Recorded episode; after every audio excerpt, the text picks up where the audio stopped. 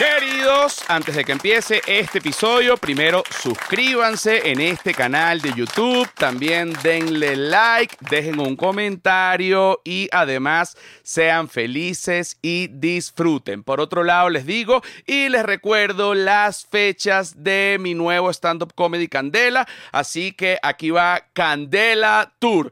Panamá, 6 de junio.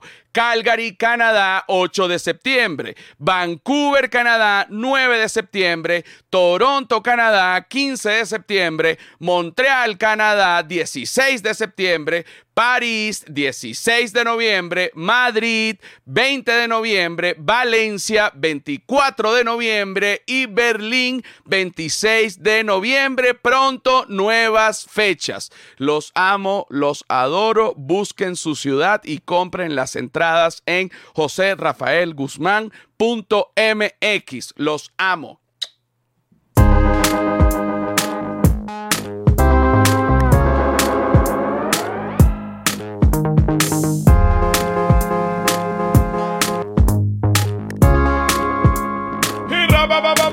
ba ba ba ba ba ba.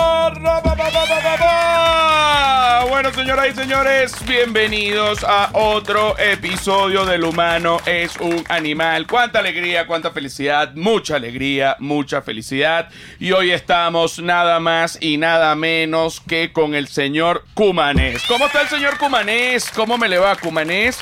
Gran amigo mío, un tipo talentoso. Ya vamos a hablar además de tu vida profesional, pero también vamos a hablar de tu vida íntima y privada. El cumanés hay que tenerle mucho cuidado porque él le gusta comer todo lo que está húmedo. O sea, él de repente ve un mango mal parado, sin la concha, él se lo come. Él ve de repente cualquier cosita, cualquier huequito húmedo que él vea, él le mete la lengua. ¿Cierto o falso? Coño, bueno, es la tercera vez que estoy en el podcast. Es la tercera vez que estás Sí. en el podcast y yo creo que ya la gente te conoce algo. eh, Sí. veni- o sea, Sí. últimamente hay mucha gente nueva en el podcast, así que básicamente es como si fuese la primera vez que estuvieses en el podcast y yo te quiero introducir como que tú eres un gran comedor de huecos. Eres gran comedor de huecos femeninos, ojo, no masculinos. Eso sí, eh, lo aclaro, pero tranquilo, no te me pongas nervioso. No, no, no, estoy un poquito nervioso. No, no te tienes que poner nervioso. Eres un gran comedor de huecos femeninos. Eh, también este podcast, pues lo ve eh, muchísima gente de la comunidad LGBT, que en el caso de que te quieran clavar el diente, deben tener claro que tú lo que comes son huecos femeninos. Entonces, no quiere decir nada, sino simplemente son tus gustos y hay que respetarlos. Claro, claro, José. O sea, mira, como te digo, la- la- te estaba contando que yo había ido a, a- a- a Cabo Verde. Ajá. En Cabo Verde, Cabo Verde es un país de África. Yo estaba haciendo un documental ahí por mi trabajo.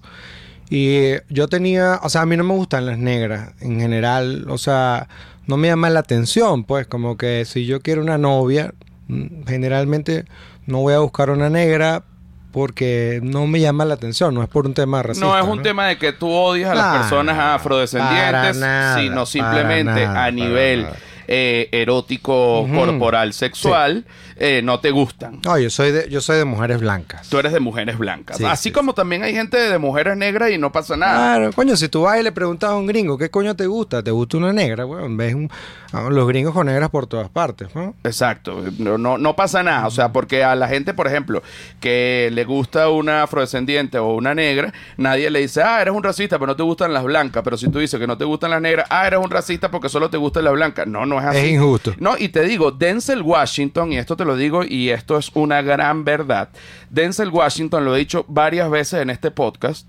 eh, Denzel Washington tiene una cláusula en sus contratos cuando lo, lo llaman para actuar en alguna película, en donde si él tiene que hacer una, una escena sexual con alguna mujer, no puede ser blanca, tiene que ser negra.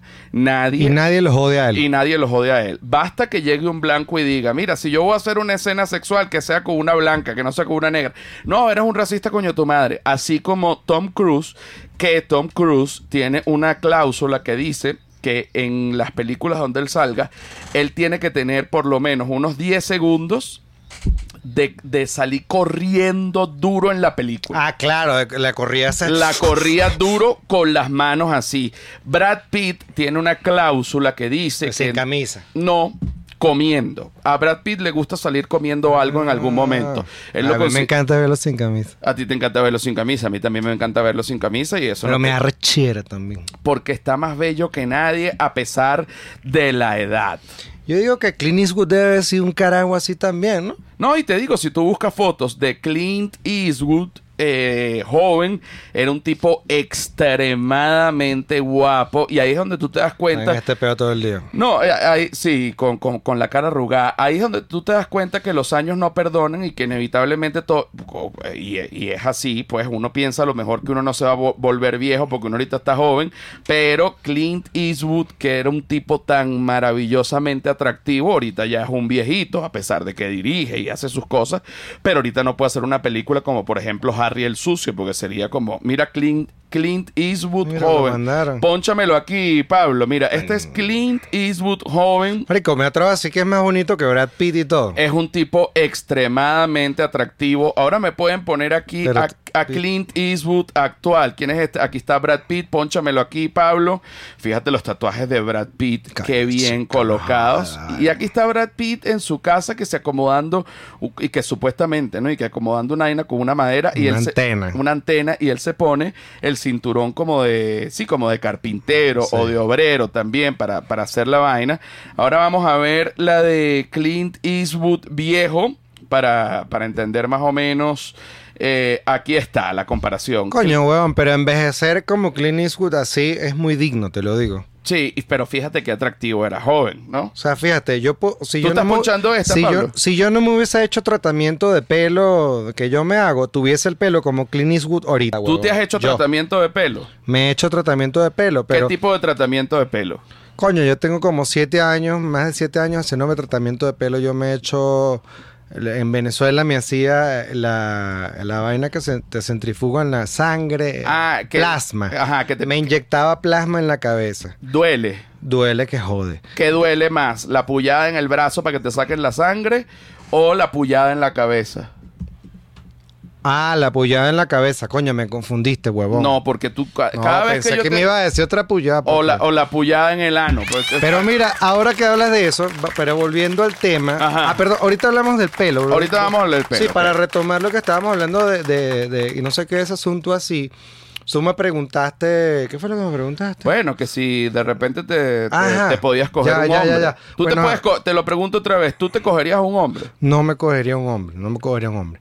Entonces yo eché el cuento de, de que yo fui a Cabo Verde, porque coño, en Cabo Verde estaban los la- un poco de negro. O sea, todo el mundo en Cabo Verde es negro, pues esa vaina es África, y eso lo que fue fue una colonia de Portugal que en los años 70 ya dejó de ser. Entonces un poco de negra con unos culos buenísimos. Hablan portugués. Sí, con unos culos buenísimos. Y entonces yo estaba ahí y yo ya tenía como cuatro días sin ver a gente blanca, de unos pocos turistas. Entonces ya yo estaba como empezando a saborearme. Coño, pero coño, pero esta negra, de verdad que coño, no está tan mal. Bueno, huevón, como al sexto día, como al quinto día, yo estaba ya buscando p- en mi vaina de negras. Ok. Que si blancos cogiendo negras, porque tú sabes que uno no puede ponerse en el lugar de un negro. Cuando uno ve fíjate, tú tienes que buscar el carajo blanco, así se esté cogiendo una negra, porque tú no puedes ponerte ese POV, ¿entiendes? Ah, a ti te gusta como recre... Cuando tú ves... eh, Exacto, la no por, yo voy a decir no por para que... Ah, eh, la- perdón. exacto, hay que decir no por para que tú sabes Perdón, que no yo... estoy acostumbrado a estas reglas. Sí, sí, sí. No, es que no son unas reglas que es YouTube. No son mis reglas. My bad. Sí, sí, no. Son las reglas de YouTube. Si tú vas a decir eh, no por o no porgrafía, bueno, tienes que decir no porgrafía, pues, para que no, para que el algoritmo no se vuelva loco y no esconda el episodio. Pero de igual manera, vamos a editar las dos Que veces suene que. pip. Ajá, va, las dos veces que se Eso, dijo. eso. Ok, eh, a ti, tú cuando tú ves no por, a ti te gusta imaginarte que tú eres el tipo que está haciendo eso. Sí, yo creo que básicamente, eh, eh, o sea, cuando uno ve pornografía, uno siempre hace. no eso. porgrafía, chicos. ¿Qué digo? Por, por- No, por- porgrafía. no porgrafía, u- uno se pone como. Esa es la, la ciencia, pues. Esa es la sentido, ciencia. Pero sentido. sí, pero por ejemplo, a mí me gusta cuando yo veo eh, videos de lesbianas. Y muchas mujeres también ven videos de lesbianas, así no sean Y tú lesbianas. sabes que muchas mujeres ven videos de... de ¿Sí puedo decir? ¿Sí no, puedo- no por, no por, No, pero puedo decir... puedes decir lo que tú quieras, pues. Ah, ok. Bueno, porque, o sea, muchas mujeres, weón, ven, ven videos de maricos también. Pu- Moviéndose. Pudiste ha- pu- haber dicho gay. Coño, pero- Sí, homosexual y perdón que me meta. Perdón, no puedo decir nopografía. No por grafía, no por grafía, ok. Después Bueno. le, le tenemos que poner pito Pito a a todo. todo Este es el eso. programa que va a salir con más pito. Con más pitos en el... con el pito tuyo y el mío, El pito boludo. tuyo y el mío, vámonos, vámonos, Argentina, Ya aguante. está, pelotudo. Ahora fíjate, Ajá. el otro día, y, y te hago esta pregunta, ya vamos a hablar incluso de los migrantes venezolanos, pero tocar estos temas primero. Y también vamos a hablar de tu pelo. Tenemos dos temas ahí guindando, los migrantes y el pelo. El pelo y los migrantes. El otro, Sabes que yo hago unas preguntas en Instagram. ¿Las has visto? Sí, sí, las he visto, sí, claro. La gente, bueno, me, me pregunta sus cosas, yo pongo, monto una historia en donde dice, eh, respondo preguntas, resuelvo pro- problemas. Yo lo he visto. Entonces la gente de repente me hace preguntas desde, oye, ¿cuándo vienes para tal lado a presentarte? Hasta resulta que, mira, me besé con mi suegro, ¿será que, que yo soy gay y a mi suegro le gustó? ¿Será que le digo a la hija que es mi novia? Entonces yo trato de resolver eso muchas veces en tono de humor y muchas veces en tono serio, dependiendo de cuál sea la pregunta. Me hicieron una pregunta el otro día. La voy a decir acá. Eh, ha sido una pregunta controversial y he recibido, bueno, eh, gente que está a favor, gente que está en contra. Eh, he recibido también un poco de hate, eh, gente que, que, bueno, que no entiende por qué yo respondo ese tipo de preguntas y supuestamente yo no sé nada de esto, etcétera. Me decían así. El otro día salí con una mujer trans. Tuve cinco citas y todo perfecto. Ella me, me debió haber dicho antes. Entonces yo respondí, entre pal- palabras más, palabras menos. Mira, no pasa nada. Yo creo que si es mujer trans, igual, ¿sabes? Mm, eh, a ver, o sea, te gusta igual las mujeres, solo que en este caso es mujer trans. Pero yo lo que pienso es, esto es lo que pienso yo, pero tú puedes pensar lo que tú quieras y lo vas a decir ahorita. Pero yo lo que pienso es, es que sí debes decirlo antes y decir, oye, soy trans.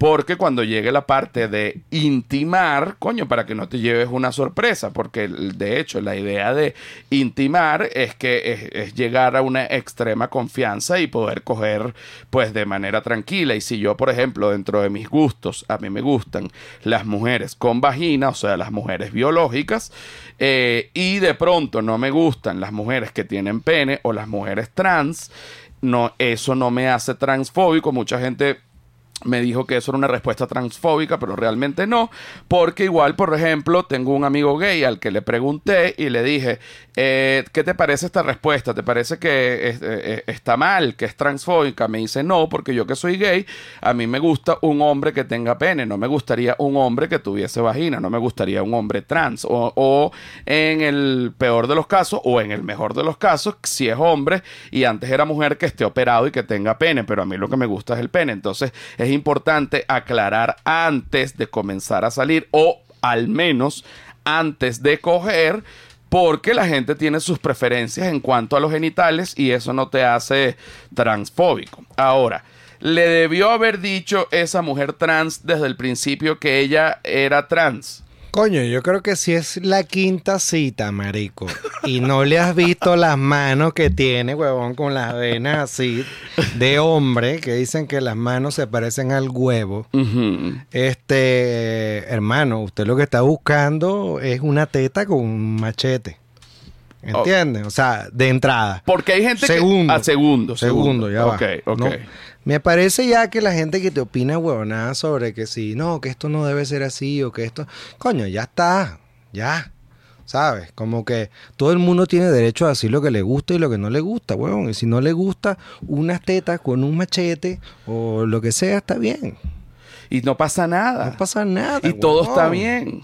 O sea, Mira, aquí acaban de mandar eh, es, Esquif, eh, acaba de mandar.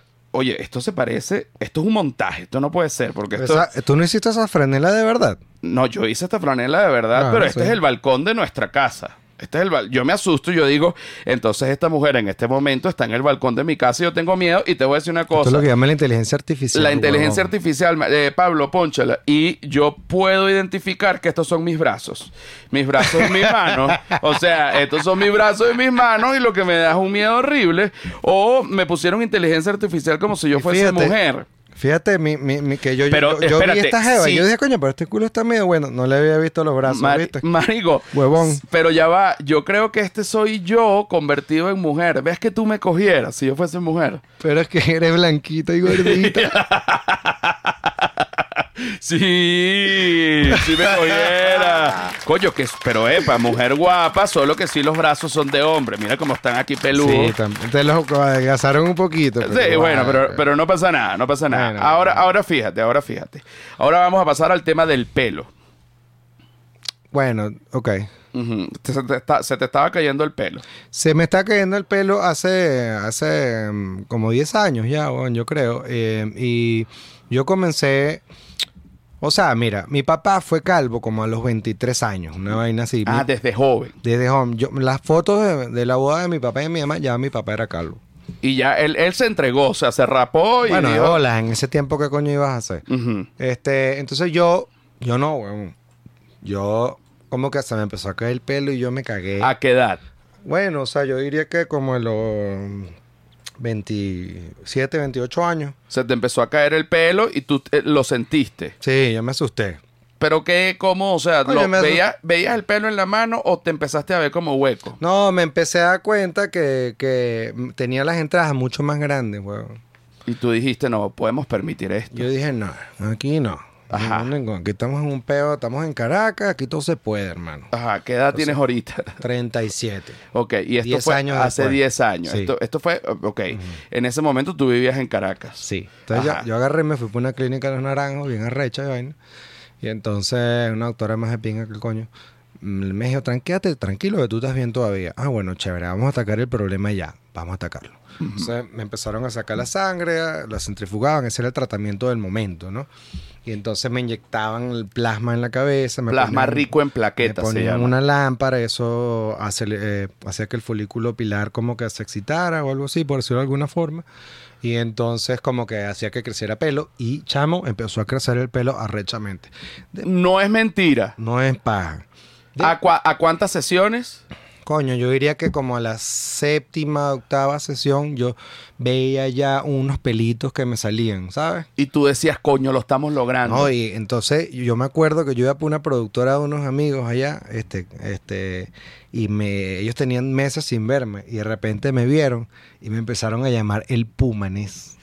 El- por el Puma. Por- porque tenías ya un Porque pelaje. Tenía una melena, huevón. Ah, porque tenías una melena ya de, que... de Puma. Ah, y tú no dijiste nada. Yo, no, ellos solos, huevón. Ellos Sin solos. yo decir la vaina, o sea, que era verdad. Ajá, tú llegaste... Oye, pero... Carlos Escofio. Ajá, oye, llegaste con una melena, te vamos a decir el pumanés, oye, esa melena, y tú, no, fíjate que ni sé, aquí Sí, tranquilo. No, normal. Bueno, después me vine para México y vaina hace seis años y tal. ¿Sabes? Viene la etapa de la peladera de bola, la vaina. Tú sabes que uno llega aquí y llega jodido. Mira, el Cumanés me dijo una vez una cosa que a mí me dejó impactado y me pareció además un análisis profundo en un solo comentario. Yo llegué a México, ya tú tenías rato de haber llegado. Sí. Tú tenías como unos ocho meses de haber llegado, como un año. No, creo, como- creo que como, como, como- ¿Cuándo llegaste tú? ¿Hace En cuántos años? En el 2018. Ah, sí, yo tenía como un año y, y algo. Y, o sea, ajá, tú tenías así. como un año y algo, ¿no? Ya tú estabas. Yo creo que cuando uno se va de un país a otro, la, la etapa más difícil es el primer año. O sea, es mentira que en los primeros tres meses tú vas a resolver todo. Tampoco pasa en los primeros seis meses, ni en los primeros nueve. Pero cuando ya cumples el primer año, tú empiezas a ver luz al final del túnel. Y entonces tú me vi. Yo cuando llegué me puse flaquísimo. O sea, estaba flaco, flaco, flaco. Y el cumanés me vio y me dijo: Oye, qué bueno que estás aquí, qué bueno que te viniste. Me da un abrazo y me dice: Oye, estás flaco, ¿estás haciendo dieta o estás pelando bola? ¿Qué te pareció eso? no hay mejor dieta que estar pelando bola. No hay mejor dieta que estar pelando bola. Y, y te digo una cosa: yo tampoco era que comía poco, que comía mal. Sino simplemente yo creo que la angustia. Es que la angustia que te produce la vaina de no estar trabajando, de no estar haciendo la vaina. estar- Bueno, Tú también cuando llegaste rebajaste. Eh, no, no sé, pero lo que sí rebajó fue la cuenta de Bank of America que jode, ¿Qué huevón. jode? Tú tenías unos... Yo tenía unos ahorros, huevón, que me los comí en dos años. Mamá, huevo, o sea, estaba jodido. Porque no conseguías trabajo O acá. sea, porque sí, no, no, no, no. O sea, podía conseguir unos trabajos que de pronto no me gustaban y tal. Y había toda una huevonada del gremio audiovisual de que si tú este, haces este trabajo más abajo, entonces después tú no vas a poder hacer esto que está más arriba. Porque entonces todo el mundo va a decir que ahora tú, tú- como tú mamaste huevo, entonces ahora tú no puedes. Te dijeron eso ¿Sabes? aquí. eh, Te dijeron eso aquí. Sí, no, es un poco de verdad, un poco.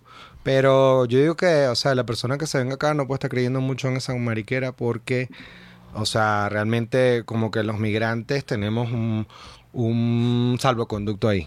O sea, cuando tú llegas tienes que entrompar primero y ir llegando Claro. de una cosa a la otra Si poco eres- a poco. Si eres, eh, si eras director de fotografía y tienes que llegar a esa cámara, vas a llegar a esa cámara, huevón, porque no te vas a morir de hambre. Y el que te diga a ti que, no, que como tú hiciste cámara, ahora tú no puedes ser director de tu fotografía, lo mandas a comer mierda. ¿Y, y quién dice eso? ¿Qué ley inventada es Eso esa? es una vaina del gremio coño de madre. Del gremio coño madre Del aquí. gremio audiovisual, no, y de Venezuela también. O sea, que si tú eres director de fotografía y hiciste cámara, entonces la gente quiere que tú hagas solo cámara y no te dejan... eh, No, te dice, bueno, pero tú no eres foquista, pues, ¿cómo tú vas a ser foquista y ahora vas a ser director de fotos? Y que, ah, bueno, huevón, y si yo sé hacer foco y me pagan también por eso, bueno, yo estoy en contra de esa mierda. Yo no sabía nada de estas... Sí, sí, sí. de estas leyes. Eso es como si en la comedia dijeran, Ajá. no, pero tú no eres guionista, ahora vas a querer hacer stand Bueno, bueno, si eres guionista y sabes hacer stand puedes hacer stand y puedes hacer guion, o sea, no pasa nada. Exactamente así. Ah, bueno, entonces eh, se, se los digo a ese tipo de personas negativas y que quieren truncar el futuro de las demás personas que se vayan a lavar ese culo y que después se tomen el agua. ¿Qué te parece? Así mismo. Ahora mira, estuviste hace poco en El Paso. Ah, llegué el, hace dos días de El Paso. Mira, yo le tengo miedo al Paso porque ahí fue donde me metieron a mí en el gabacho, güey. Y eso fue lo que hizo que yo me acordara muchísimo de ti. Ajá, porque a mí en el paso, te lo digo, este, el paso no perdona. El paso no perdona, con el paso no se juega. Y yo estaba en el paso, con, viniendo de California tranquilo. Y de repente eh, a nivel de Sierra Blanca, que queda en un desierto en el recontracoño de la madre, me pusieron un perro para que me oliera la camioneta y el perro me dijo, ¿cómo está usted? Disculpe, pero yo soy siendo yo perro de policía Border Patrol. Le digo que esta camioneta está hasta las patas de marihuana. Y yo dije, hasta las patas, no, no diga hasta las patas, porque suena feo y me pueden meter preso. Bueno, no es hasta las patas, pero usted tiene algo en, en la guantera. Y le dije, sí, sí, tengo algo en la guantera. Vamos a ver qué tiene. Entonces salieron ahí seis porritos. Ah, no, esto es suficiente para que usted ah, vaya para Gabacho. Y me metieron en el Gabacho sin ningún tipo de problema. Eh, y estoy allí dos meses y medio, como toda la gente que estoy viendo este episodio de manera, este, digamos, en, en vivo lo sabe, porque están en Patreon y obviamente lo saben. Y cuando el cumanés me dijo, me voy a ir al paso para trabajar, yo le dije, tenga mucho cuidado, porque yo conozco, yo conozco, eh, cuando tú eh, viajas, a ti te da lo que llaman el síndrome de la puntada de culo. Es un síndrome, el síndrome de la puntada de culo le da a mucha gente, a mí también, que de repente uno viaja y cuando llegas al viaje estás normal, cuando empiezas a tener eh, pequeños éxitos dentro del viaje laboral, Sí. Uno quiere celebrar y premiarse. Y muchas cierto. veces la manera de celebrar y premiarse es eh, acabando las telas o acabando los trapos. ¿Qué quiere decir esto? Haciendo cosas que no es que no sean correctas, pero que a lo mejor están un poco subidas de tono dependiendo del momento, ¿no? Como me pasó a mí teniendo cannabis recreacional en el paso, que me sentía que yo podía pasar esa vaina porque en California era legal y entonces me fui para el otro lado y como ya yo había terminado un documental, yo estaba gozando y bueno, a mí esa vaina me supo a culo, entonces yo te conozco a ti, a ti te gusta, tú sufres del síndrome de la puntada. A mí me pasa eso mucho. Sí. Sí, tú sufres el síndrome de la puntada. Y yo te dije, tenga mucho cuidado para que no tengamos todos que hacer una revuelta y este te- dirigirnos a Sierra Blanca, Y sacar pasar en por este- esto otra vez. y pasar por esto otra vez. En este caso yo desde afuera. Gracias a Dios. Bueno, mira, yo llegué al paso, huevón, y lo primero que pensé fue como que, verga, pero qué bola que eso estuvo en esta verga, ¿no?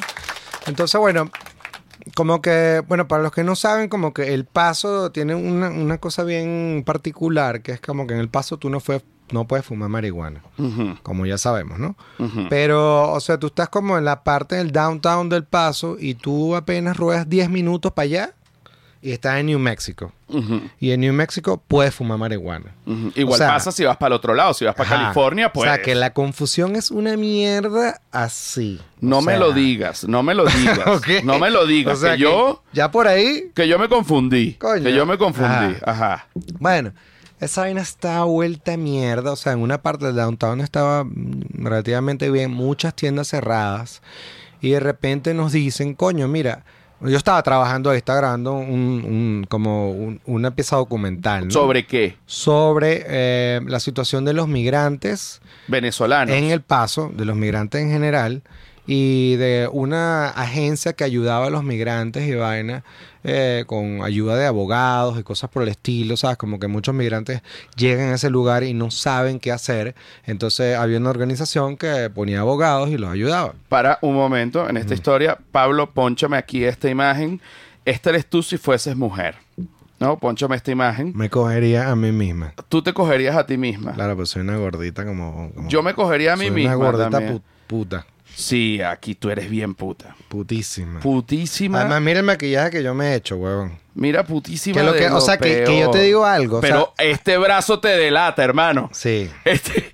Yo soy, o sea, yo soy gordita de las que se, mira, yo soy gordita, José, de las que se pone así el peo este de gatúbela, que es como de Sí, gata así. sí, sí, sí, Ese sí. tipo de gordita. Sí, sí, sí. Está bien, está bien. Bueno, Ajá, ahorita bueno. seguimos hablando si nos cogeríamos Pero- a nosotros mismos. Continuamos entonces. Bueno, entonces, nada, nos echan, nos dan un paseo por el, por ahí, un paseo por el paso, valga la redundancia. No es redundante, pero bueno, suena raro. Bueno, suena raro, sí. Este, y empezó a ver, weón, calles, o sea, cuadras enteras llenas de migrantes y bajo el vidrio.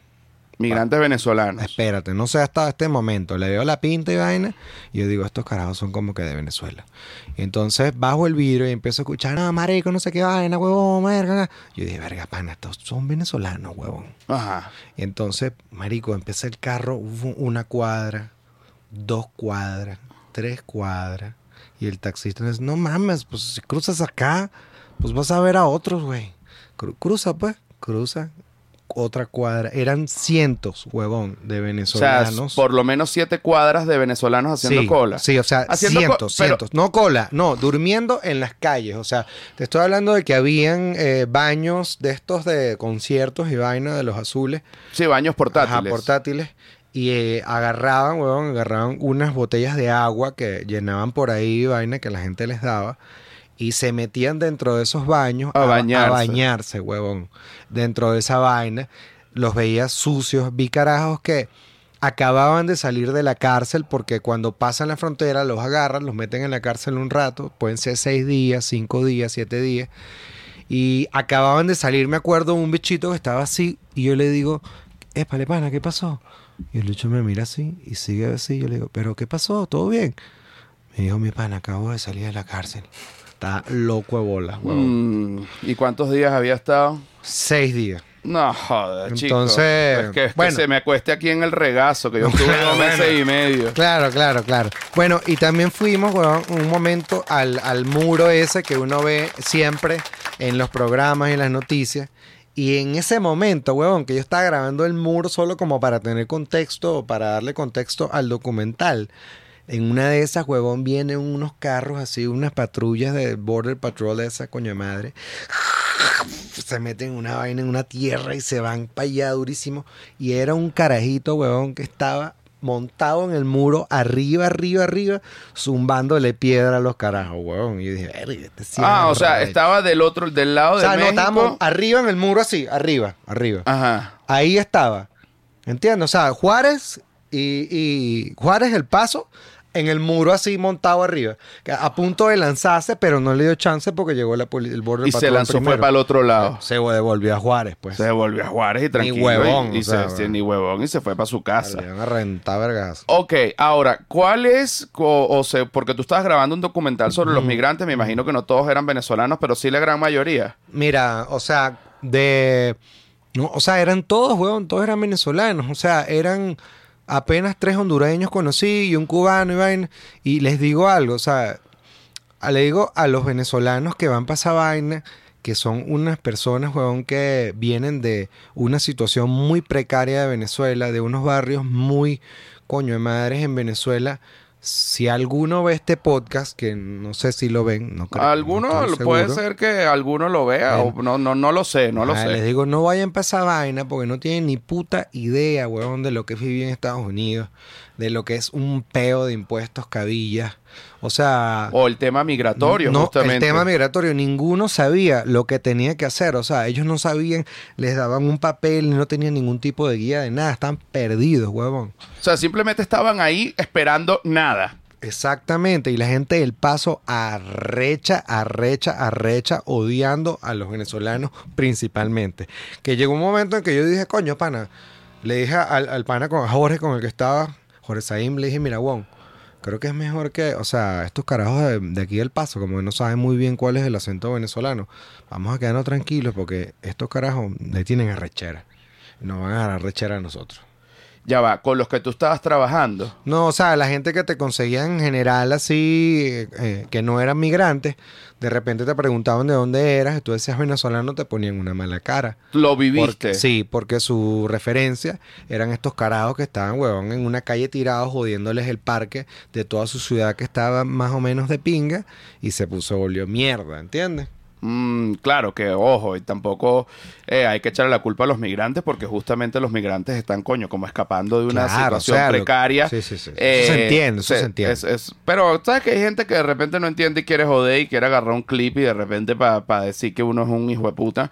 Pero sí, realmente, o sea, para, para del lado de los migrantes, uno abogando del lado de los migrantes y yo que caminé también con los migrantes, pero que iban a Colombia, eh, igual pasa en Colombia. O sea, en Colombia, coño, eh, a los venezolanos le tienen tirria y, y le tienen arrechera porque sencillamente, coño, Bogotá, hay unas zonas de Bogotá donde hay cientos de venezolanos agrupados y, coño, lamentablemente, verga, eh, mo- molestan a la gente de ahí porque esa vaina no tenía gente, claro, no, eh, estaba bien, O sea, estaba los limpia. negocios, los negocios no pueden abrir porque tienen una gente ahí, nadie va porque está una gente acostada en el piso, huevón. ¿Sabes? A, la- a toda hora. Entonces a toda hora. también es lógico que de repente un dueño de un negocio, que nadie va para el negocio porque hay unos migrantes venezolanos acostados enfrente, coño, la- es lógico que la gente del negocio les tenga rechera Claro. porque dice, coño, es mi negocio, yo no tengo la culpa de todo esto que está pasando y ahora nadie viene a mi negocio por los migrantes. Los migrantes por otro lado dicen, bueno, yo sé que usted no tiene la culpa, pero nosotros estamos escapando de una dictadura, no sé qué, mientras un gentío jodiendo y gozando en Venezuela. ¿Qué te parece? Y es arrecho porque muchos de los carajos que entrevistamos, huevón, no venían de Venezuela. ¿De dónde? Habían estado en otros países por años. O sea, muchos eran carajos que habían estado en Venezuela, habían estado, perdón, que habían estado en Colombia, que habían estado en México por dos años, tres años, en Perú, y estaban yendo a Estados Unidos después de haber estado ese tiempo ahí. O sea, O sea, ni siquiera es que se estaban yendo Ajá, no. directo ni se estaban devolviendo. hay sino muchos que, que están Mira, aquí estoy yo acostado de mi... Pónchamelo ahí, Pablo. Aquí fue cuando grabé. Caminante. Ahí estás hecho pupú. No, no, aquí no estoy hecho pupú, pero estoy remamado después de haber caminado nueve días y haber hecho cosas inimaginables, chicos. Vamos, papá, que somos unos guerreros, Silvia, Patricia Chamo, y yo yo. te traje algo, ¿Qué José. me trajiste, vale? Que yo ahorita que te vi pelando bola en esa foto, huevón, mira. ¿Qué me trajiste? ¿Me trajiste un Te regalo? traje un regalo a José. Porque fíjate, yo había visto que siempre como en los shows así, late night shows y eso, como que a veces el invitado lleva algo. Yo, yo siempre había querido hacer algo así. Es un topper. Y entonces yo traje algo bien criollo, bien, bien de nosotros, ¿no? ¿Qué me, qué me Te trajiste? A ver, esto está pasando en este tenedor. momento. Ajá. La gente que está oyendo viendo este episodio por, por Spotify, que vaya ya a YouTube y vea que Está fue lo que- caliente, esto está caliente. Oye, me trajiste Esto es un pollito un guisado. pollo guisado. Un pollo guisado. Esto es un pollo guisado. Pruébalo. El olor del pollo guisado, pollo Eso es guisado un regalo con para Silvia y para José. Pero lo hiciste aquí, el pollo guisado Lo hice con papa. hace a, la- a las 11, le- o sea, Voy a probar la papa primero. de la papa. Eso es sabor a mamá. Coño, sí. Esa hora, coño, pero tienes una sazón. La tengo. Voy a agarrar aquí un pedazo de, pollo para que la gente lo Está vea. suave, está El suave. pollo suave, vamos a probar. Lo que llaman el pollo negro de Venezuela, algunas personas en Caracas lo llaman Mm. pollo negro. Aquí, bueno, perdón, eh, es pollo guisado, Es básicamente. pollo guisado, déjame agarrar otra papita más. Señores, un aplauso para el cumanés que sabe trae este regalo. Mm, tápalo Y porque, ahora le coño, damos un poquito a Silvia. Silvia quiere. Nuestra experta en pollo guisado Coño, no. Es la primera vez que en este podcast se come está. pollo guisado y se come pollo negro, pero te digo que esta vaina está de maravilla. Tenemos aquí a nuestra experta en pollo negro, Silvia ¿Qué tal? Patricia. ¿Cómo estás, Silvia Te Patricia? vas a acordar de toda tu familia cuando pruebes esa vaina. Estás a punto De probar este pollo. de probar el pollo guisado, pruébalo para ver. Verga. ¡Ahí está! no, huevona, lo deseo, no Ah, Ahí está. Traigan, dije, traigan más lo regalos invitados. Traigan más favor. regalos, que sean comida, traigan todos los regalos, porque de verdad que esto está buenísimo. Tapa esto, porque ahorita esta cabina huele a pollo guisado. Y coño, y después viene otro programa y dice, pero ¿quién comió aquí en esta vaina? Y resulta que lo, Lo- que los comimos... marginales de Venezuela. y ¿quién los, los migrantes. La gente que viaja en rodovías y come pollo Exacto, huevón, los, a la los migrantes que se pollo en van, brasa. que se van, Pásame la Ziploc para guardar. Pásale la Ziploc para que lo guarde, exacto. Está Pablo, buenísimo. Pablo está angustiado acá y dice, por favor, ciérrenme ese maldito pollo inmediatamente. No te preocupes, Pablo, que ya lo estamos cerrando. Mira, Ajá. entonces, la gente del Paso sí le tiene rabia a los venezolanos, ¿sientes Sí. tú? Sí, sí, sí, sí. Sí, totalmente, weón. ¿Y Este, estuviste ahorita ahí? Eh, ¿Viste lo, lo que pasó? ¿Lo pudiste ver en vivo? ¿Qué? Lo de, lo de los muertos. No, no, lo, lo que más cercano vi fue que iba en una autopista y vi unos, y vi unos venezolanos caminando del otro lado de la autopista, como 20. O sea, eran bastantes, no sé si eran como 20, pues tal vez eran 15 Más, menos, no o importa. 30, no sé. Ahora, te, ahora te digo una cosa. Para la gente que no sabe y que para, para que entre en contexto. Hace poco, hace, hace Un unos... par de días, más o menos. No, par de días hoy, pero Exacto. eh, este episodio va a Ah, salir verdad, verdad. El, el día del coño de la madre cuando Sí. yo esté de gira. Entonces, hace como semana y media, Sí. eh, resulta que había unos migrantes, en su mayoría venezolanos, sentados en una acera, tal cual como lo describe el cumanés.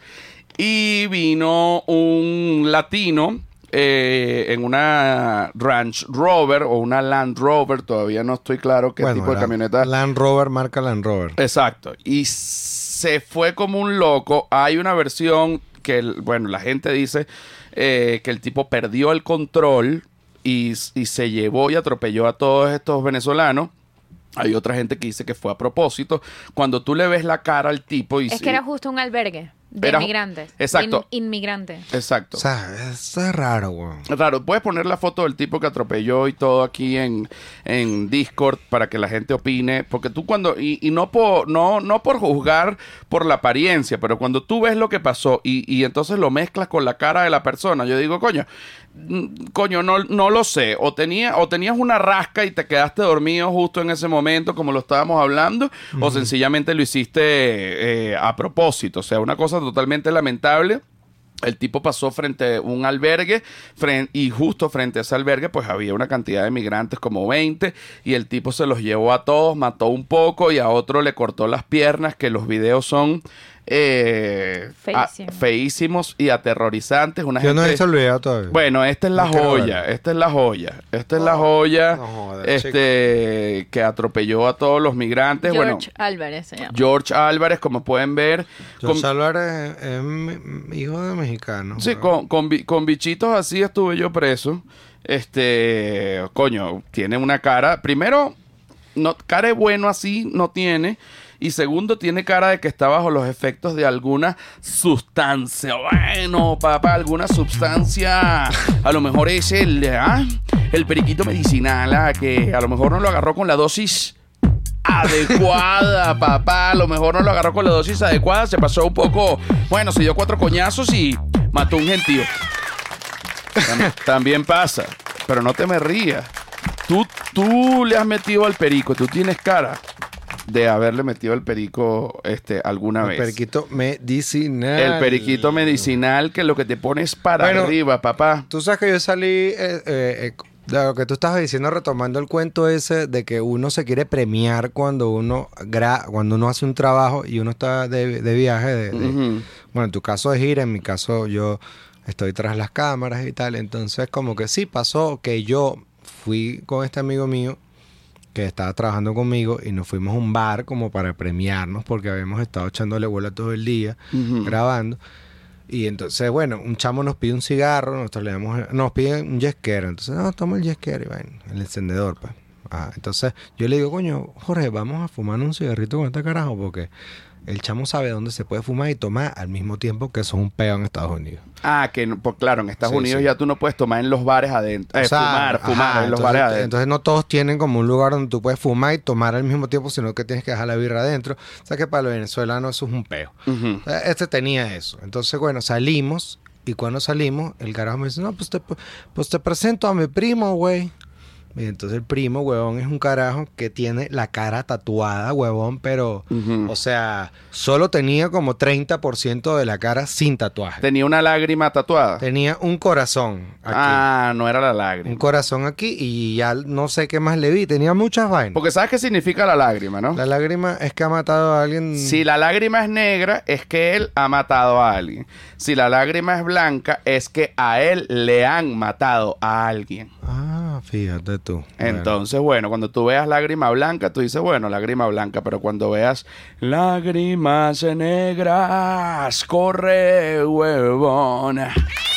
¿Mm? Bueno, este carajo, weón, agarra y, y nos dice como que, no mames, güey, pues ¿de dónde son? Y empezamos a hablar y tal y qué sé yo. Y cuando ya vamos como por la segunda cerveza, nos dice, estamos en el paso, nos dice, oye, güey, pues quieren perico. Perico. Y nosotros, ¡Ay! ¡Oh, oh, oh, oh, oh, joda! Bueno, se pusieron pavos reales. no, bueno, entonces yo agarré y digo, coño, le digo, Jorge, mejor no. Porque estamos en el paso, bueno, José Rafael. José, acuérdate, José Rafael. José Rafael. Que yo no fui por perico, ojo. Ajá. No vaya. No, no, no, no fue por perico. Bueno, entonces, no, no, bueno, tranquilo y vaina. Bueno, total es que nos seguimos tomando unas birras con el carajo y vaina. Y entonces nos fuimos con él a otro lugar, porque el carajo en verdad era súper pana dentro de todo el peo y la vaina. Y entonces en el Había estado preso. Espérate, en el camino al, al- al- al- al local nos dice, pues, pues, güey, te voy a contar algo. Pues una vez llegué a mi casa y mi papá estaba, güey, pues llegó así bien borracho, güey. Y pues tuve que, tuve que, pues casi lo mato, güey. Tuve que buscarlo, güey. Casi mato a mi papá, güey. Yo, coño, pero se llamaba. Jesús, coño, Jesús, no te pongas así, güey. Ah, se llamaba Jesús. Sí, sí, además, coño, Jesus, no te pongas así, Mario. No, pues sí, güey, pues una vez casi mato también a mi primo, güey. Ah, Y a verga, pues. Y yo digo, coño, Jorge, pero que será que nos vamos, marico. Bueno, no, tranquilo. No, pues quieren una cerveza, güey. Coño, sí va, sí va. agresivo, agresivo. Entonces, no, entonces No, después el primo decía, el primo decía, no, pues él, él les gusta a ustedes, güey, tranquilo, no va a pasar nada. Es un poco agresivo, pero no va a hacer nada. Entonces, claro, el carajo nos estaba brindando cerveza y no tratábamos como que, bueno, o sea... Hay como- que aceptársela. Tú irás y encoge, pues. Yo no sabía si decirle no a la cerveza, porque yo no sabía si me quería joder, pero a la vez yo quería la cerveza. Entonces, como que... eh, claro, porque cada cerveza costaba como 8 dólares, huevón, porque los que no saben, tomar en Estados Unidos es, es un peo, huevón. Es carísimo. Es carísimo esa mierda. Y eso que no estábamos en Miami, porque Miami es impagable. Exacto, si tú te tomas 10 cervezas son 80 dólares. Ver. Y yo me tomo como 10 cervezas, huevón. No, 80 dólares es demasiado en No cerveza. seas marico, chico. No, no, Por eso no, yo nunca quiero ir para esa vaina. Ajá, entonces te le aceptas, tú le querías aceptar la cerveza. Bueno, tú ter- querías la cerveza, pero tenías miedo de tu vida. sí. Pero, Terminamos, huevón, que el dicho dice que, no, pues yo tengo un salón de belleza, güey. Y yo digo en mi mente, bueno, pero ¿cómo este carajo, huevón, Mm. con un tatuaje en la cara y vaina? Alguien le va a confiar su pelo, huevón. O sea, una mujer le va a confiar el pelo a este. No, pues yo soy el dueño, güey. Ah, bueno, pero igual, ¿no? O sea, bueno, y yo pensaba que era mentira. Hasta que cierran el local y vamos al salón de belleza del carajo. Efectivamente tenía un salón de belleza grandísimo, marico. Y bueno, nos metimos ahí y ya era tardísimo. Ese es otro documental. Y ya nos íbamos, Sí, huevón. sí, sí, sí, sí, sí. Y, y ya nosotros nos íbamos. Y yo lo que le dije a Jorge fue como que, coño, marico, este peo era tan simple. O sea, era como que, marico, no le aceptes la cerveza al carajo que tiene la cara completamente tatuada y ya, huevón. Ajá, y se metieron al salón de belleza a seguir bebiendo. Sí, huevón. Y entonces... Y sacaron el vino que le dan a las carajas que... que- un vino así como, como de que viene en una caja, huevón. Que es un vino Ah, indigno. vino indigno, caja. porque yo... Haz pa' bebé. Sí, porque yo soy muy cumaneje toda mierda, pero yo, huevón, no bebo vino de caja. O sea, yo cocino con vino Como de, de caja. cartón, pues. Ajá, Vino de cartón. de exacto. cartón, yo no bebo esa mierda. O sea, ¿entiendes? Y si hay una diferencia entre vino de car el vino de cartón es muy bajo. Yo porque no tomo casi, pero eh, eh, tú has, toma- has llegado a tomar vino Coño, de cartón. vino para cocinar y vino de... Sí, sí, sí, eso sí lo hay. Pero también rasca, Seguramente, ¿no? seguramente viene un alguien que, que de Costco y dice, no, que el de Costco es arrechísimo. Pues tú sabes que toda la gente que tiene, que, que está en Costco, siempre todo lo de Costco, lo que sea, es arrechísimo. Espérate, espérate. Dos, dos días atrás. Mi papá iba a venir a Ciudad de México, al final no pudo venir porque le dio una subida de tensión. Eh, habíamos pedido unas camas por, por Amazon, no llegaron. Hablo con Silvia Patricia y me dice, voy a tener que ir a Costco a comprar esas camas. Bueno, va a comprar las camas, llega Silvia Patricia, tienes que ir a Costco. Me inscribí. Costco es lo mejor que Costco viva es lo Costco. mejor Nuestra que viva experta Costco. O en sea, Costco, Silvia Patricia. o ¿Cómo sea- está? ¿Cómo me le va? ¿Qué tal? ¿Qué, te- qué- qué es lo que pasa? Porque fíjate que Cumanés lo está reafirmando y tú llegaste con una locura de Costco. Llegué hipnotizada por Costco, que lo que necesito es ir a Costco y ya. O sea, es muy barato. El peor es que Costco te hace gastar mucho real porque todo lo que venden es muy grande. Es muy grande. Entonces, como Pero, que por ejemplo, lo- Ajá, sí, perdón. porque nosotros tenemos perros y tenemos que comprar césped ar- artificial para el balcón. Césped artificial. Sí, Que lo habías dicho raro. césped. Está borracha, Silvia. Hay que llamar a la Mira. policía. Y en Costco es que 7 metros por mil pesos. Y, Y, ya. uno llora porque dice, he gastado demasiado dinero y todo el tiempo estaba Costco aquí a mi lado. y yo- pero una cosa, nosotros no necesitamos ahorita 7 metros. No, ya. Y entonces, claro, uno compra 7 metros por mil pesos porque está barato.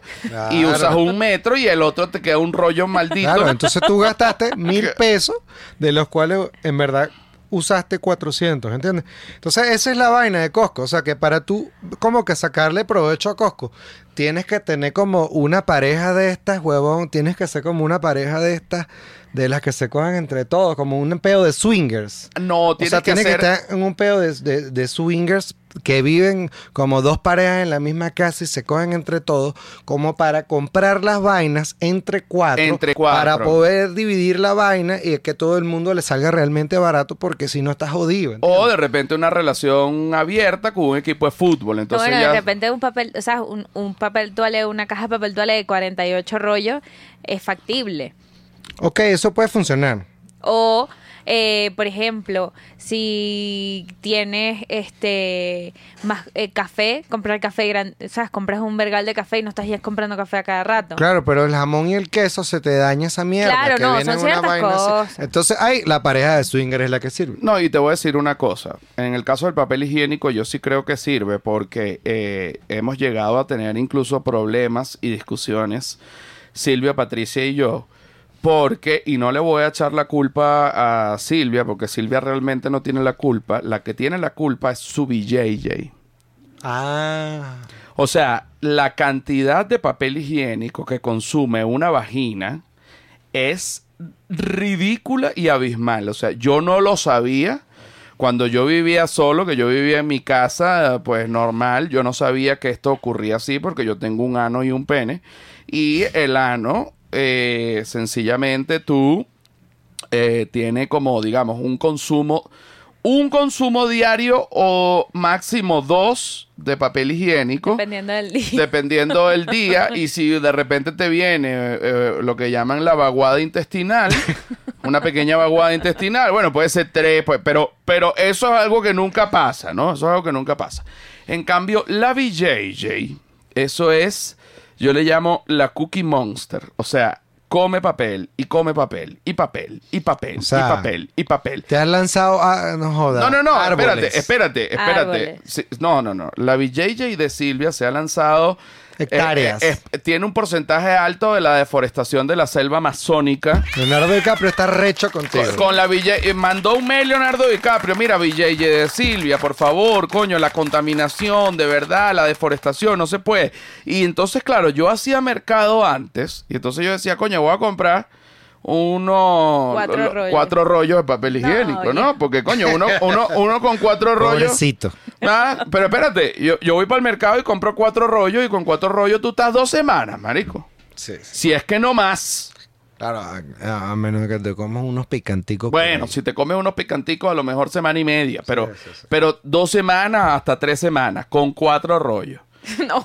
Verga, y yo veía que cada dos días, tráeme papel, trae papel del mercado. Yo decía, pero acabo de comprar cuatro rollos, no, ya se acabó, trae papel. Llegué a pensar, dije, la muchacha que está limpiando en la casa se está robando el papel higiénico. Se lo está robando porque no puede ser. Y le metí ojo a lo del papel higiénico y me di cuenta que efectivamente la BJJ gastaba demasiado papel higiénico. Y un día que Silvia me dijo, tráeme papel, ya yo estaba histérico de esas cosas que uno le arrechan que no te tienen que arrechar pero que de repente te arrechan de la nada. Y- claro. Y, tú sabes que no te tiene que arrechar, pero te, te, te arrecha. Claro, como la respiración dura o vainas. Ajá, o alguien que le dé duro al teclado así, Alguien pa, que pa, le da pa, duro, que tú dices, tienes un problema. O sea, ¿qué co- coño pasa? A mí no me arrechan esas vainas, pero O la gente que te envía un coñazo de stickers por cualquier mierda de mensaje que te están mandando. bueno, ese es mi papá que aprendió a usar los stickers y cada cosa le digo, hola papá, ¿cómo estás? Y me manda siete stickers de cualquier Que vaina. estás completamente loco, que, te- que, papá, esa vaina no se utiliza así, o sea, no puedes malgastar los stickers. Entonces, cuando veo que cada dos días tenía que comprar cuatro rollos, eh, Silvia me dice, ¿puedes traer otra vez este papel higiénico? Le digo, ya tú vas a ver lo que yo voy a traer. Y agarré y llevé 36 rollos. Salí con una vaina, un- una paca de papel higiénico y ella apenas me vio lo que hizo fue morirse de la risa, pues yo salí histérico. Dije, coño, vamos a ver si esta vaina la rinden en este peo, porque es que yo no, no comprendo cómo coño de madre, o sea, que hace la vagina, echa un agua, echa un chorro, echa sangre, echa meao, echa vaina. Coño, no joda, para vagina. Para vagina. Esa vaina sobre todo. Mira, a propósito de esto que tú estás diciendo, yo quería contarte una vaina, que es que, o sea, cuando yo estaba en El Paso, yo tuve una diarrea, huevón, y no vayan a decir que yo vengo a los podcasts a hablar de pura mierda y vaina, ¿no? O sea, pero es que esto fue, esto es una vaina que me pasó que es muy arrecho. Bueno, a mí me dio una diarrea en El Paso y yo fui a Walgreens y vaina y, y me, y me compré una pastilla antidiarreica y vaina, como un Loperam, una vaina así. Y yo, coño, mi referencia era una pastilla mexicana del Operam o una pastilla venezolana que yo realmente me la tomaba, me, Y- me, me- me jodía, o sea, me tapaba y a la mañana siguiente yo estaba cagando normal. Bueno, estos gringos, tú sabes que siempre tienen la vaina más arrecha, ¿no? Ajá. Entonces, coño, me, me tomo la pastilla del coño gringa. Y bueno, marico, al rato yo digo, coño, puedo trabajar, que de pinga, tal y qué sé yo. Y eso fue el sábado y pasó el domingo. No caga el sábado, no caga el domingo. Chamo, huevón. Y el domingo ya yo estoy un poquito como que, ¿sabes? Me empieza la vaina como, coño, qué preocupación. Que Como que no has ido, que no has ido al baño. Sentí como unas vainas en las piernas raras. Como unas vainas en las piernas. Sí, como unos calambres, una vaina. Todo el viaje, huevón, de, de, de- del paso, huevón, a, a Dallas y de Dallas para Ciudad de México. Esa mierda, huevón. Una preocupación, una vaina, la cara la tenía así, verga. Bueno, huevón, llego a Ciudad de México, paso el lunes, huevón, sin cagar. O sea, ya tenías cuántos días? Ya Cinco tenía días. tres días sin cagar. Tres días. Tres Qué días sin cagar. Y yo, coño. Bueno, pana, en una de esas yo digo, coño, ya, yo me había tomado un laxante, el laxante no me, dijo, no me hizo nada. Entonces, coño, yo digo, bueno, pero bueno, voy a la farmacia a ver qué coño. Y habías comido duro. Sí, además. Entonces eso te pone más presión. Y, y sentías ya la barriga hinchada. hinchada, una preocupación muy arrecha, no puedes dejar de pensar en cagar, es como que todo el día estás pensando en eso, alguien te escribe un mensaje y es como que coño de la madre, ¿vale? ¿Cómo No- me vas a escribir O sea, este mensaje si no he cagado? Ajá, exacto. Entonces Ajá. tú quieres hacerle entender a todo el mundo que tú no pues, estás para nadie porque tú no has cagado, ¿entiendes? Ok. Entonces, Y bueno, sientes que el cuerpo te lo decía de alguna manera, te presionaba. O sea, como que no solo la mente, sino que el cuerpo en general, como que mira, que hay una Claro, que hay que porque tú tienes la falsa ganas de cagar, que es que tú tienes ganas de cagar y te sientas, marico, y lo que sientes como un tapón en el culo. ¿Entiendes? Entonces, no. yo agarro, huevón, y me voy para la farmacia y consigo una, una señora, ay, vaina, que me atiende y me dice, ¿qué quiere? No, yo le digo, mira, mi amor, o sea, ve, yo tengo este problema y tal y sé Mira, yo". mi amor, yo no he podido cagar en Ajá, años. ajá. Y, y entonces yo estoy muy acostumbrado a cagar. No, entonces la señora agarra y me dice, bueno, pues aquí tiene este que es un, un laxante. Entonces, coño, yo le digo, ah, pero ¿cuánto tiempo actúa esto? No, pues usted se lo toma ahorita y pues mañana hace. Y yo, ¿mañana? No, Tú que- tú querías huevón. cagar ya. Yo necesito cagar ya. Yo tengo tres días sin cagar, le digo a la tipa. Entonces la tipa me dice, bueno, pues hay otra opción. Y bueno, ¿cuál es la opción? Dímela ya. Un enema. No, me saca así unos supositorios. No, pues esos supositorios, pues esos se los meten. Y pues ya, ahí a los 15 minutos ya. Y yo, supositorio. Ajá, ¿cuál? Bueno, marico. Yo, para hacerte el cuento corto, acepté en la farmacia que yo iba a comprar esa mierda. Ajá, ahora ha- ha- hagamos una parada aquí. O sea, tú en, en tu relación personal con tu ano, eh, tú, por ejemplo, cuando te bañas, ¿tú eres de los que te, te, te solo te lo lavas por fuera o metes un poco el dedo para lavar? No, coño. o sea, No, o sea, no es que metes un poco el dedo, o sea, pero... No, o sea, me lo lavó así, chiqui, chiqui. Ajá, pero sí, pero, pero, por ejemplo, pero trata de que sea un poquito por dentro. No es que vas a meter... No, pero- no, no, no, o sea, No, por no. afuera, por afuera. Todo profundo. Ah, pero fuera, pero bien me toco ese culo bien, o sea. Exacto. No tengo miedo de tocarme el culo. Eso, Eso es lo que tú estás buscando. que- eso, exactamente. eso. Y Exacto. cuando estás en una relación de repente con, con estas mujeres que, que, que, que les encanta jurungar el Ajá. culo. No he tenido problemas con eso, José. Yo lo he dicho aquí, yo creo, yo lo he dicho aquí. Yo lo he dicho aquí. Entonces, pero ¿Qué una- has dicho aquí? Yo he dicho aquí que, o sea, yo he dicho aquí que yo, como con el tema de que las mujeres que les gusta como acariciarte el culo y vaina, como que no tenía un problema con eso. O sea, ¿no? tú no tienes, eh, digamos, como que problemas con el acariciado de- del ano. Ajá. Y además tú dices, coño, qué injusto que cuando tú has cogido y vaina y quieres como que me- meter el dedo en el ano y andas con esa vaina, esa paña que meter el dedo en el culo y vaina, y toda esa vaina, y tú has metido el dedo en el ano y te han dejado meter el dedo en el ano. Ajá. Entonces como que es muy egoísta, ¿no? No dejarte. Que tú no te dejes, pues. Ok, o sea, yo no iba a decir exactamente eso, pero sí es algo así. Ah, Ok, ok. el punto es que yo estoy ahí, entonces yo acepto... el punto es que ese culo está Sí. usado, está O sea. Yo, yo acepto, weón, la idea de que yo voy a comprar supositorios, José. Y yo compro el supositorio y es arrecho, weón, la cara que tú pones después que tú compras el supositorio. Es como esta cara. Entonces yo, como que de la farmacia para mi casa tenía esta cara, pero me paré a comprar un café primero para ver si me dan ganas de cagar. Para ver si no me metía el supositorio. O como dicen los españoles, café y cigarro, muñeco de barro. Ajá. Te encantó. Entonces yo, yo compré, compré, compré la- el café con esta cara. O sea, caminé con esta cara, abrí la puerta con esta cara así. Yo decía, coño, ya, tengo que quitar ¿Y, esta y tú, cara. y tú estabas Pero- solo en el Airbnb? Sí, no, no, esto fue en mi casa allá en Ciudad de México. Acuérdate que yo Ah, estaba en ok, Ciudad de ok, ya México. tú estabas. Ah, esto aquí, ya Sí, aquí. ya, Ah, que sí, ya. ayer. Solo. Exacto. Ayer, Solo, ayer. ayer. Ahora, cuando. Desesperado. Cuando, cuando fuiste a usar el supositorio que te metiste en el baño armándote de valor, ¿dejaste la puerta abierta o la cerraste? Fíjate, yo agarré y llegué a la casa y cerré la cortina. A propósito de lo que me estás diciendo, yo cerré la cortina. Querías como esconderte del mundo. del mundo. Y además yo te digo algo, o sea, meterse algo en el culo, o sea, es algo que alguien puede decir que es gay, pero en verdad, para meterse algo en el culo hay que tener bolas, huevón. Una hombría. ¿Entiendes? O sea, marico, o sea, yo agarro, huevón, y me pongo como... Yo digo, bueno, ya, o sea, tengo tantas ganas de cada que me salga culo, meterme algo en el culo, o sea, valga la redundancia. Y entonces yo me pongo de lado así como en posición fetal, huevón. Entonces yo veo que el... el- ¿Pero dónde? En la, en la, en, la- en la cama, en la cama. Pero marico, pero No. qué raro todo lo que estás haciendo. ¿Por qué? No, así es. No, no es en la en el baño. No, porque se te puede salir, huevón. Mm. Entonces yo me puse de lado. Entonces, claro, el supositorio tiene un lado así que es fino y un lado grueso. Y yo dije, coño, ni por el coño me voy a meter el La- grueso, ¿no? te- te- Primero, ¿no?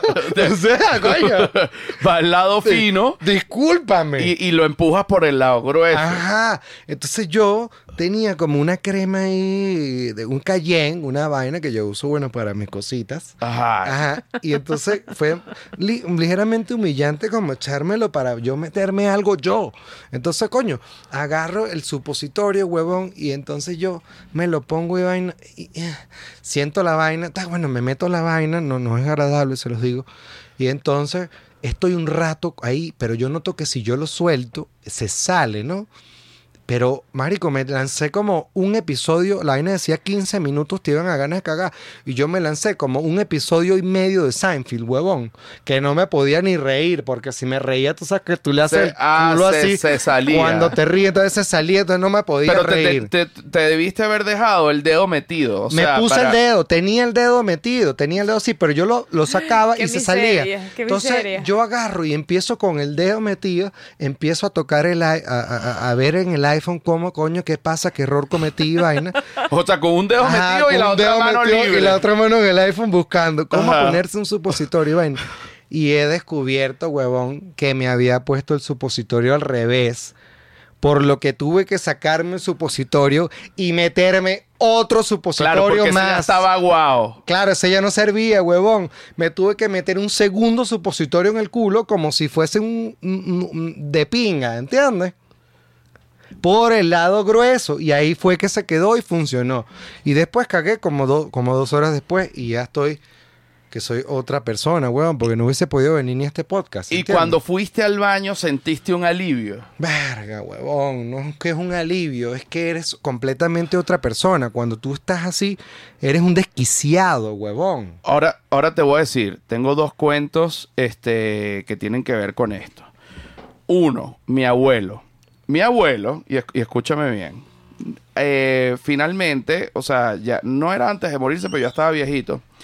Mi abuelo eh, era estítico, o sea, ¿qué quiere decir que es estítico? Que no puede ir al baño con regularidad. Entonces, ¿qué le pasó a mi abuelo? Tenía dos semanas sin ir al baño.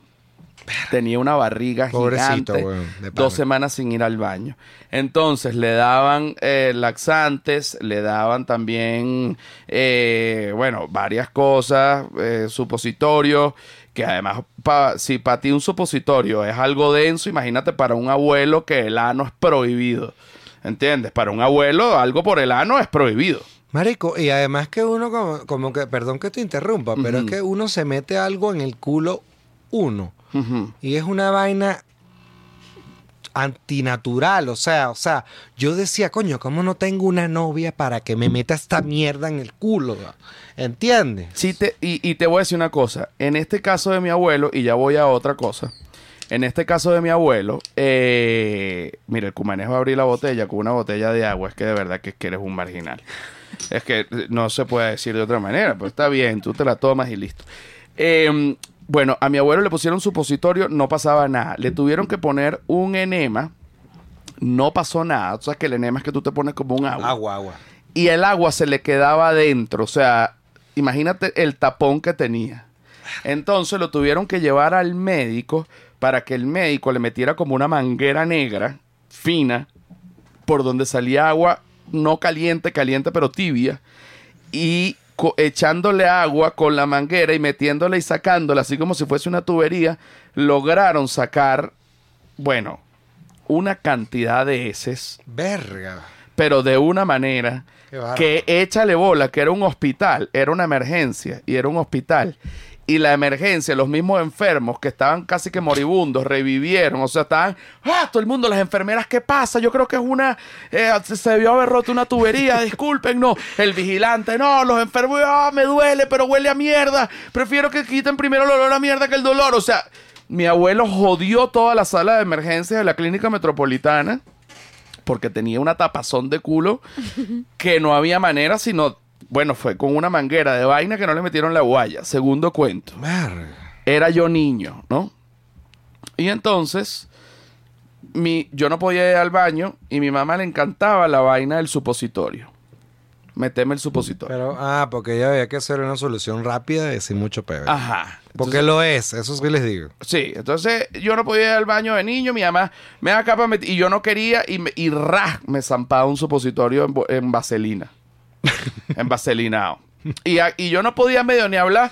¿Fuiste al baño hoy? No, ya voy. Venga, ra, otro supositorio. Entonces yo no quería ya decir nada, pero no quería que me metieran un supositorio. Entonces, hubo otro día que yo me acuerdo que era niño y ya yo tenía la edad, y me vas a disculpar, pues ya yo tenía la edad para entender que no se, no se podía morder el termómetro, porque además estaba estítico y tenía fiebre, ¿no? Estaba enfermo, no sé qué tenía, era un niño, pero muy pequeño. Y mi mamá dice, no, no le, va- no le vamos a poner el termómetro por la boca, no vaya a ser que lo muerda y se envenene con el Ah, con mercurio. el mercurio, claro, sí. Y yo como que no, pero es que yo no voy a morder el termómetro. O sea, yo era un niño, pero yo dije, no, no, tranquila. O sea, no pasa nada. Mi mamá, no, no, no. Vamos a, me- a, a- a tomarte la temperatura vía rectal. Ah, no, vale, pero qué coño de madre, huevón. Le echó vaselina al termómetro y yo estaba histérico porque me iban a meter pero ¿y un... si se parte adentro también. Ahí voy. Yo estaba histérico porque tenía... mercurio en el culo, ¿sabes? Bueno, yo estaba histérico porque me iban a meter un termómetro y apreté las nalgas, no joda, pero como un diablo. Y mi mamá, y que afloja las nalgas, no joda, que tengo que tomar la. te-". Yo y que no. Mi papá se salió del cuarto con los ojos aguados. O sea, fue una escena horrible. Y en eso.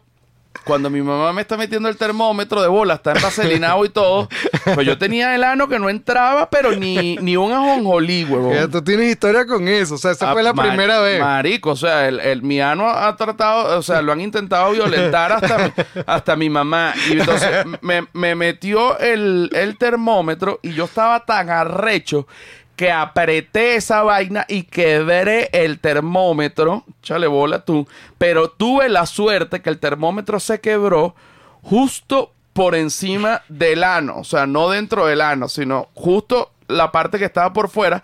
Se botó el mercurio, me corrió por las, bol- las bolitas.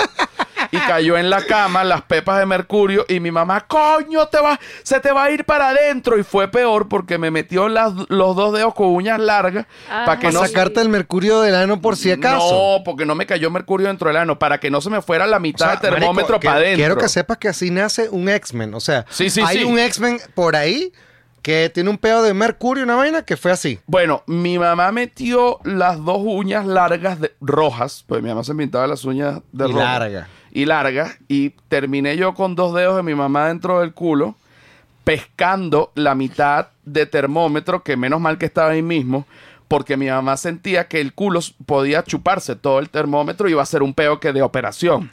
Entonces lograron sacar el termómetro y acto posterior me dio dos cachetadas. Por haber partido el termómetro con, Con el, sí, con por- el ano. Te dije que no apretaras, te pudiste haber muerto. ¿Qué bolas tienes tú? Me dio dos cachetadas. Coño, chico. Entonces fueron a buscar otro termómetro a la farmacia a comprarlo. terrible. A comprarlo. Y mi, y mi papá dijo: Coño, tómasela en la axila. Coño, esa era una opción, huevón. Esa siempre fue una opción. Esa siempre fue una opción. Pero mi mamá quería meterme una vaina en el culo. Está. Estaba enferma. Estaba enferma. Quería meterme una vaina en el culo. No, que estaba a punto. En, en verdad, tenía fiebre que si 41, estaba a punto de convulsionar. Pero justamente cuando uno tiene la temperatura tan alta y todo, sacas una fuerza sobrehumana, yo no sé. Y, y- y yo no tengo, no considero que tenga el, el culo tan afilado. Pero quebré esa vaina. Tú no sufres de hemorroides. Sí sufro. Yo también un poquito. De vez en cuando. Eso me, en estaba cuando. yo- eso me tenía loco con la vaina de que, coño, pero si me meto esto así y el, el culo es un bultico, entonces... Sí, exacto. Si, si me meto esto así, de repente se, se, se, se quiebra una vena, se explota una vena. Y se, que espérate, que una vez, y esto y que me disculpen, este cuento es horrible. Bueno, yo tenía un ataque de hemorroides tan candela que cuando fui al baño, primero el sangrero que salió era como si hubiese dado a luz. Y segundo, y segundo, tuve del dolor, huevón, tenía que morder la toalla. Coño. O sea, yo tenía que morder la toalla del dolor para porque ya y ya yo tenía miedo porque decía, ya me van a dar ganas de hacer pupú. Y yo no quería. Claro, porque ¿Entiendes? sabes que lo que viene es candela. Entonces yo mordía la toalla y, Y, y uno piensa, cuan- uno piensa en esos momentos como que, coño, pero la herida se va a llenar de mierda. Eso es lo que pienso yo. Y Ah. se va a infectar toda esa Ajá, vaina. ajá. Bueno, yo me tuve que meter, imagínate que me los preparó mi papá, que mi papá también sufría de hemorroides y mi papá sabe todos los tratamientos. Mi papá cortó una sábila, una penca de sábila.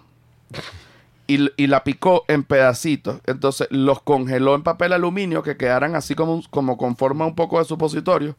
Y me dijo, métete esta sábila por el culo. Esta- este hielo es sábila. O sea, tú tienes un historial De vainas toda en tu culo. familia intentando meterte vaina en el el culo. culo. Y yo me metía lo- lo- los cristales de sábila, pero congelados, o sea, lo- como unos supositorios hechos en casa de sábila. Me los metía yo en el culo y, y- y eran helados. Coño, Coño, Pero es es el sueño de toda abuela, weón. Marico, ayudaba, huevón, ayudaba. Un alivio frío, la sábila helada.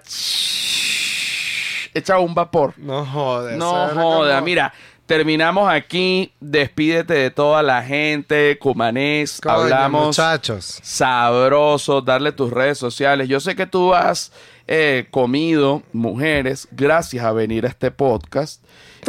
Sí, no, es que yo, yo lo sé, yo lo sé. Porque la gente te ve acá y dice, tú eres amigo de José, sí. Bueno, acá para mamátelo. Eh, De una, de de, una. una sola vez. Siempre me pasa, muchachos, ¿ok? Sí, sí, sí, tú eres amigo de José, sí. Bueno, ven acá para mamátelo. Y que, que no joda, weón. Ah, pero te ha pasado que de repente una muchacha dice, oye, yo te vi acá, y entonces, claro, se te hace más fácil. No, me ha pasado que, que, que yo estoy como en un lugar y de repente como que... ¡Cumanés! ¿Eres tú? Y yo, soy yo. Y entonces como que, coño, ¿quieres una cerveza? Y ¡Ay! Claro que sí, quiero una cerveza, Bueno. muchachos. Cuando me vean por ahí me brindan una cerveza. Claro que Mis sí. redes sociales son... Me encanta este pedo como con la música atrás, que es como una radio de verdad. Dale, fa, dale. Mis redes sociales son aldamis subguión dp.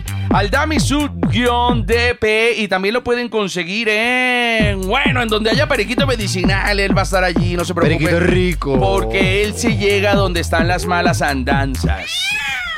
¿Mm? Ahí estás masticando. Bueno, ya nos vemos. un sueño. Ya, exacto, ya nos vemos, ya nos vamos. Los quiero mucho y chao.